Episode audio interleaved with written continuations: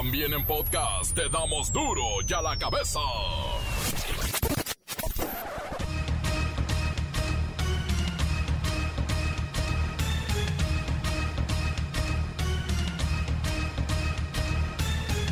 Jueves 4 de noviembre del 2021 yo soy Miguel Ángel Fernández y esto es duro y a la cabeza. Sin censura. Ya metieron su cuchara. Estados Unidos tiene serias preocupaciones sobre la reforma eléctrica mexicana. El embajador Ken Salazar con una sonrisa dice, estamos preocupados.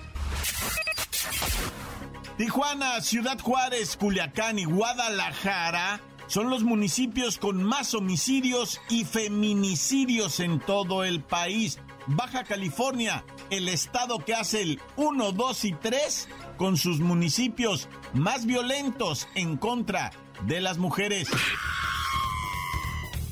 El exdirector de Petróleos Mexicanos, Emilio El Dedo Lozoya, continúa hospedado en el reclusorio norte, donde ya le tomaron datos, huellas dactilares, fotografías y un examen médico, vaya. Ya le pusieron la pijama rayas y se va a quedar ahí seguramente lo que reste del sexenio. El 55%, sí, más de la mitad de los mexicanos son adictos ya al trabajo o workaholics. Esto enferma de estrés, dolores físicos, cansancio, afecciones intestinales. Mira, hay que relajarse y trabajar solamente lo necesario. No se excedan. Un juez del Estado de México concedió una suspensión definitiva a Laura Bozo, la señorita. Esto impide que la Fiscalía General de la República pueda detenerla o arrestarla por el daño contra el SAT. Casi 13 millones de pesos están en juego y la señorita Laura tan campante. Porque conmigo no se juega, ¿ok? No se juega. Y vaya noticia esta, las autoridades sanitarias del Reino Unido de Inglaterra aprobaron el uso de la primera pastilla antiviral contra el COVID-19.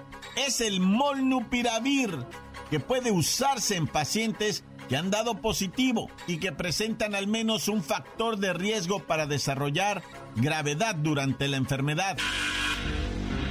El reportero del barrio y los estados más violentos para las mujeres en nuestro país, esto es una tragedia. La Bacha y el Cerillo tienen los movimientos en la tabla general. Ya se acomodaron los cuatro primeros y no quieren soltar. Comencemos con la sagrada misión de informarle porque aquí no le explicamos las noticias con manzanas, no, aquí las explicamos con huevos. Llegó el momento de presentarte las noticias como nadie más lo sabe hacer. Los datos que otros ocultan, aquí los exponemos sin rodeos. Agudeza, ironía, sátira y el comentario mordaz. Solo en duro y a la cabeza. ¡Arrancamos!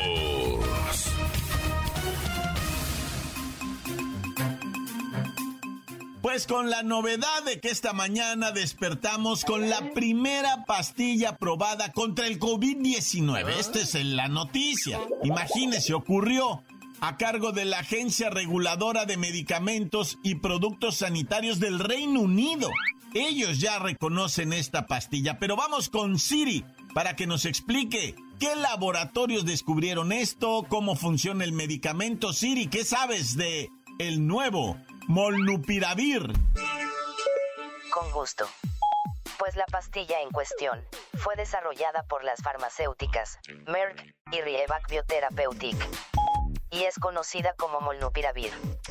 Las autoridades del Reino Unido recomiendan su uso en pacientes que han dado positivo en la prueba COVID-19, no en todos, solo en los que presentan al menos un factor de riesgo para desarrollar una enfermedad grave. La pastilla antiviral contra el COVID-19 Molnupiravir, es segura y efectiva para reducir el riesgo de ingreso hospitalario y muerte en personas con COVID, de leve a moderado, y que sufren un riesgo extra. Es correcto, Siri, la pastilla antiviral contra el COVID-19, Molnupiravir, es segura, dice el laboratorio, es muy efectiva para reducir el riesgo de ingreso hospitalario, de muerte en personas con COVID que lo tengan leve, por supuesto, o que están en riesgo extra, como por ejemplo las personas con alguna enfermedad crónica. Pero en fin, ¿qué dice de esto eh, en otras partes del mundo, en Estados Unidos, en México? No lo sé. Una de las desarrolladoras de este medicamento, Merck, confirmó en redes la aprobación de su producto en Inglaterra, e incluso anunciaron que ya están en trámite ante la Administración de Drogas y Alimentos de los Estados Unidos, y se está trabajando activamente para enviar solicitudes a otras agencias reguladoras de todo el mundo. Según el laboratorio, la primera autorización mundial del molnupiravir es un logro importante en la búsqueda de la misión inquebrantable, de salvar y mejorar vidas, así que trabajarán con rigor y urgencia, para llevar el molnupiravir a los pacientes de todo el mundo, lo más rápido posible. Lo más rápido posible, pues sí, lo tienen que aprobar todavía las diferentes agencias eh, que revisan estas cuestiones de la administración de medicamentos. Eh, obviamente en nuestro país esto va a llevar tiempo, pero mire, un ensayo realizado con pacientes que desarrollaron COVID, pero en grado leve o moderado, bueno, pues se redujo la tasa de hospitalización y de muerte al 50%. Esto ya cambia la manera en que nos vamos a enfrentar al COVID-19. Y la información es clara, ya no hacen falta más estudios, hace falta ya medicar a los pacientes con COVID en desarrollo. Duro ya la cabeza. Cuidado, la adicción al trabajo enferma al 55% de los mexicanos. Traemos una sobrecarga laboral que nos estresa, bueno, al 63% de los que trabajamos. Esto nos provoca, ya lo sabe, un agotamiento crónico, dolorcito de cabeza permanente y todos los problemas y dolores intestinales y musculares que se puede usted imaginar. Es que los trabajadores somos afectados por el estrés y estamos perdiendo hasta el 50% de nuestra productividad. Y eso que creíamos que andábamos con todo. Vamos, Godines, disculpa que te moleste y te saque de tus actividades diarias, pero cuéntanos sobre esto de los workaholics. ¿Cómo que pues qué te voy a decir? Que ya por fin lo consiguieron. Nos han convertido en hormigas, en abejitas obreras trabajadoras que solo la muerte nos separa de nuestras obligaciones. Hay una empresa muy seria que se llama OCC Mundial. Y ellos nos alertan diciéndonos que el 55% de los mexicanos son adictos al trabajo. Somos workaholics. Por eso andamos estresados todo el tiempo, con dolores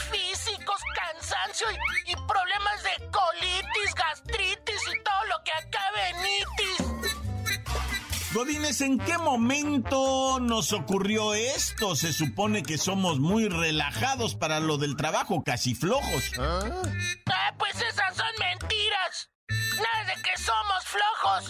De hecho, el 41% de los trabajadores mexicanos ya tenían este problema desde antes del cobicho.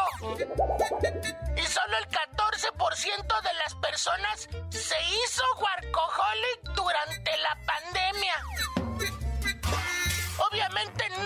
vimos el desfile de despidos y aceptamos una tremenda sobrecarga de responsabilidades y horarios fuera de nuestra jornada.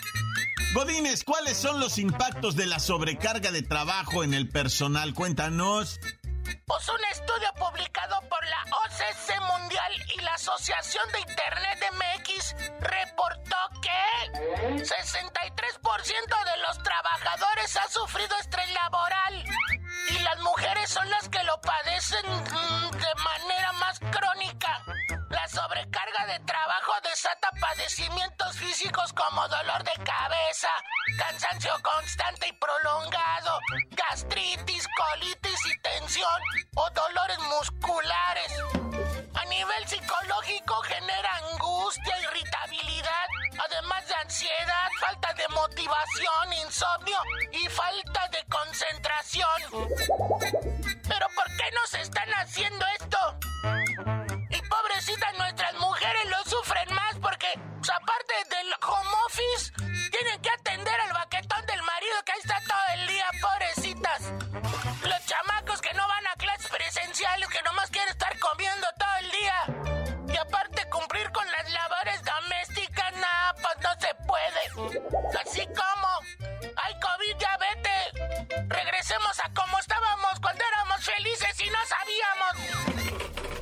tomar las cosas con calma y establecer límites laborales y dejárselo ver muy claro al patrón. Eso sí, poco a poquito. No vaya a ser que se enoje y nos haga engrosar las filas del desempleo.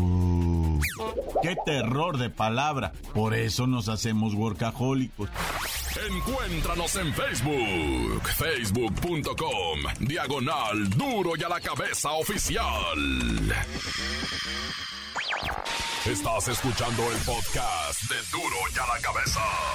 Síguenos en Twitter, arroba duro y a la cabeza.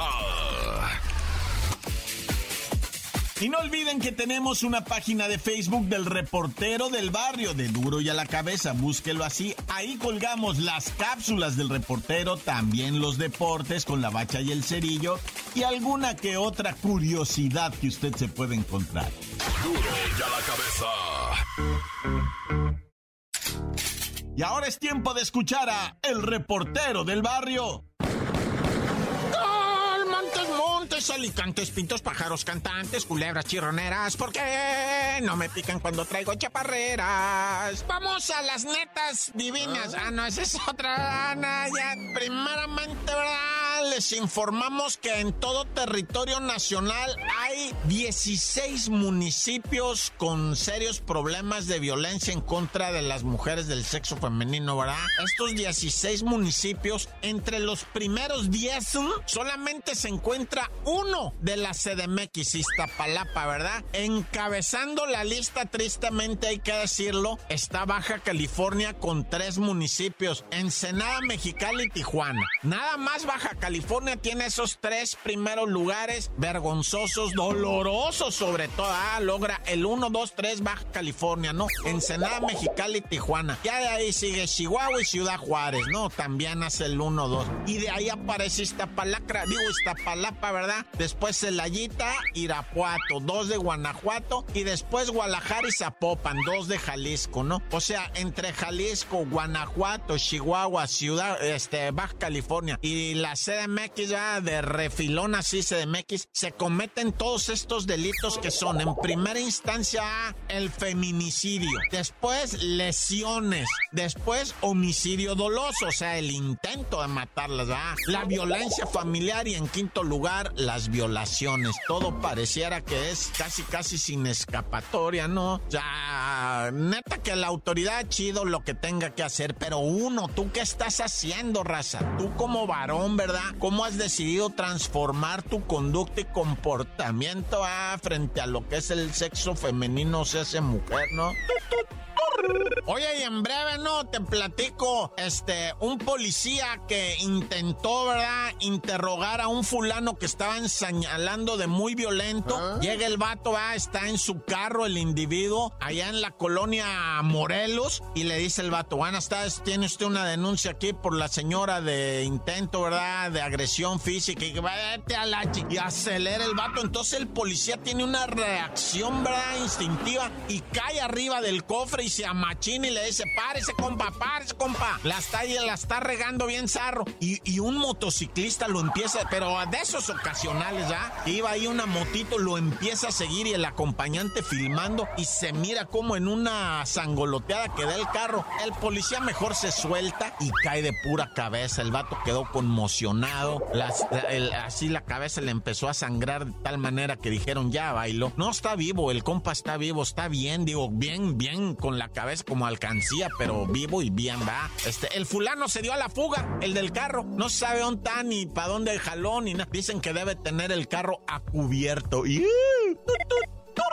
Oye, te comento, ¿no? De este compa, Oscarín. Oscarín decidió ser asaltante, ¿verdad? Pero dijo, seré asaltante, pero no homicida. Nomás voy a traer un cuchillo para escamar a la gente. Y me gusta, ¿verdad? Desvelarme drogándome con ice, con fentanilo. Y ya en la mañana tempranito ir a hacer un par de atracos. Y luego ya irme a descansar con una feria en la bolsa, sabiendo que, pues, que voy a tener para drogarme al otro día, ¿va? Entonces, Oscarito en las mañanas gustaba de eh, sano esparcimiento, atracamiento de, peatón, va. Y entonces el Oscarito dice, ah, mira este güey que viene caminando por aquí, allá en la colonia Pedregal de San Nicolito, y, venía caminando un güey, y le sale con el cuchillo y le dice, quieto, güey, se lo pone en el gaznate y le da tal piquete que el compa se dobla para atrás como el Matrix, va, y cae así de, de Y, también el Oscarito se desbalanceó poquito, pero cuando reaccionó para agredir de nueva cuenta al transeúnte, se los dos cañonazos estruendosos. ¡Pum, pum! Y el Oscarito cae de nachas, güey. Y mira cómo de un lado le brota la sangre y de las piernas también. Entre, en la ingle derecha ahí le pegó un tiro. Resulta que era una escolta de la mismísima secretaria doña Ernestina Godoy, va, de la Fiscalía de la Ciudad de México. Era, era un guarún, un guarro, pues, que estaba terminando su turno, sin ir a dormir. Estaba llegando el otro guarro y, y lo quisieron asaltar. No, le dio de balazo al Oscarito. Está vivo el Oscarito, pero le va a ir como en feria. Oye, y antes de irnos, allá en Tepepan, en Xochimilco, no balasearon una camioneta, 30 impactos presentaba la camioneta, casquillos por todos lados, el conductor muerto, el otro herido, ¿verdad? No se sabe a ciencia cierta qué fue lo que pasó. Sí hay vídeos, pero no los han presentado, nomás las imágenes de la camioneta chocada y balaseada brutalmente, ¿verdad? Los testigos dicen que pues eran personas en otro carro, otros dicen que eran motocicletas veto a saber, va, hasta que no vea uno los, los vídeos, pero están en investigación, ¿no? Si qué te pasa. Ya no nomás dicen, ajuste de cuentas, ahora sí investigan, pero los puros videos ni otra cosa, nada, ya. ¡Falta! La nota que sacude. ¡Duro! ¡Duro ya la cabeza! Antes del corte comercial, escuchemos sus mensajes. Envíelos al WhatsApp 664-485-1538. Saludo para todos los de Duro y a la cabeza. Ya díganle al señor que si que anda mandando audios acerca de los maestros que inconscientes, que ya, ya, ya se solucionaron las cosas, calmantes, montes, alicantes, pintos, pájaros, cantantes, culebras chileneras.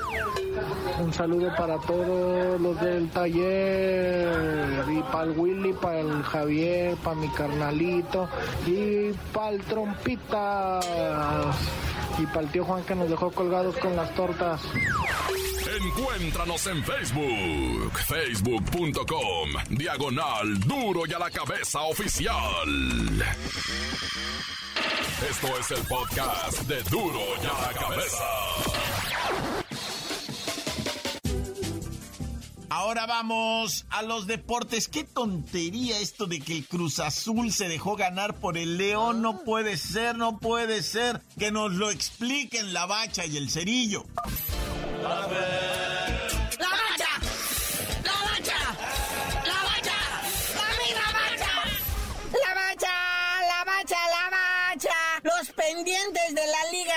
MX se jugaron ayer y no, no, no, no, no. Para empezar, el pendientito de la jornada 5A Pachuca contra lo que viene siendo el Atlético San Luis. Empataron a cero goles, papapo. Y aquí, pues, este resultado no le beneficia nada al Pachuca. Es más, se complica su paso al repechaje. Ya no dependen de ellos, dependen también de otros resultados más. También los Tarantas del San Luis, incluso hasta quedaron fuera del repechaje los dos. Qué partido más soso, tonto y sin sentido. Pero bueno, hablando de tontos y sosos y sin sentido, ¿cómo le fue a la máquina, Naya? No, para empezar sin cabecita Rodríguez, ah, está lastimadito, está resentido, va a estar fuera cinco días de las canchas. A lo mejor el próximo fin de semana tampoco va a alinear, ¿verdad? Pero pues la máquina no puede, se queda en el llamerito, Pacerini perdona un gol, al final Luisito Romo también se le va el del empate y pues ahí termina ¿verdad? con este triunfo de León 1-0 que fue autogol ¿eh? de la máquina, o sea, la máquina sí metió gol nomás que en una portería donde no debía. Fíjate que esto demuestra, confirma y sella lo que aquí veníamos diciendo, de que ser el rey del empate no tiene sentido. O sea, la máquina venía con la, o sea, la camisola de los empates bien puestas y, y, y, después del empate viene la derrota. Esa es la neta, ahí está ya tipificado, especificado y cuantificado. ¿Qué? ¿Quién le va a pasar o qué? Otro partido hoy pendiente de la jornada 11, vea, es el Pumas recibiendo el Santos Laguna en CU. Pumas, pues que quiere también acomodarse en lo que viene siendo el repechaje. Santos Laguna ya está ahí, nada más pues mejorar alguna posición ahí en la tabla, ¿ah? Pero pues ya con esto ya quedaríamos todos parejitos para entrar de lleno ya así a lo que viene siendo la jornada 17 del fin de semana. Oye, pero la nota la dieron en el Estadio Azteca, la banda. ¿Qué ah. pasó la banda otra vez? El grito homofóbico, tuvieron que parar el partido como tres veces. Y aparte como a 130 personas de las gradas. Sí, hombre, ¿para qué se alteran? Bueno, vamos a ver ahora en el partido de los Pumas a ver si no también se ponen ponquetos. Pero fíjate, ya han dicho la gente que sabe, ¿verdad? Pues esa es una forma de protestar de la gente. Si tu equipo va perdiendo y ves que no le están echando ganas, pues les gritas. Sí hay una gente que nomás va a echar relajo y aventar la chela y todo eso, ¿no? O hay otra gente que está consciente del poder que tienen con ese grito y dicen, ¿sabes qué? Este grito no es a los jugadores, no es al contrario, es a la directiva por el fútbol mediocre, aburrido que nos venden, por el estar plagado de extranjeros que no sirven para nada, por eliminar franquicias históricas como el Monarcas Morelia, por eliminar el ascenso y descenso para beneficiar a unos cuantos. O sea, ¿por qué? ¿Por qué? Es el grito de la gente. Y luego, mientras la Federación Mexicana no reconozca sus errores y le dé la importancia al aficionado, esto no se va a quitar. Eso de cambiarle el nombre el torneo al Grita México no funcionó. Esto de avisarles a la gente, hey, calmados, no. Es más, en el partido del fin de semana pasado del Cruz Azul América, eh, a alguien se le ocurrió la brillante idea de subirle al, sonido local cada que la banda gritaba. Pues la banda se siente retada y gritaban más fuerte todavía que el sonido local. Así que algo tienen que hacer porque lo que están haciendo hasta ahorita no está funcionando. Y ahí está uno encadenado a estas mediocridades de hablando futbolísticamente. Y lo peor es que pues, tenemos diario las comparaciones cuando vemos fútbol europeo. Hasta del gringo está mejor, Naya. Sí, lo bueno es que ahorita tiene una opciones. Ah, ahí está la NFL, el béisbol, el básquetbol, el fútbol europeo, así como dice el buen cerillo. Si no fuera por esa Champions, ay no.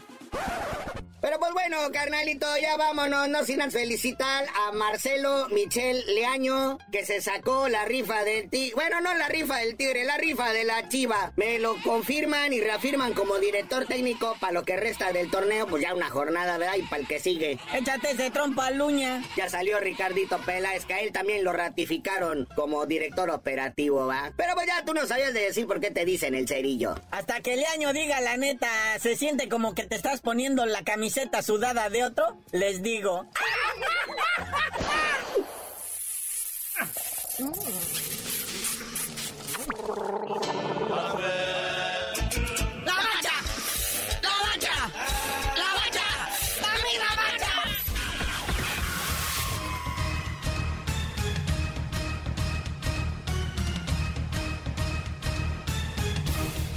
Por ahora hemos terminado. No me queda más que recordarles que duro y a la cabeza.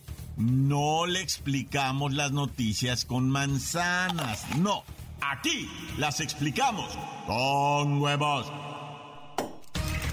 Por hoy el tiempo se nos ha terminado. Le damos un respiro a la información, pero prometemos regresar para exponerte las noticias como son. Duro y a la cabeza es Miguel Ángel Fernández, Arturo González, Evi González y la producción de Luis González, el señor X. Una producción original de MBS Radio.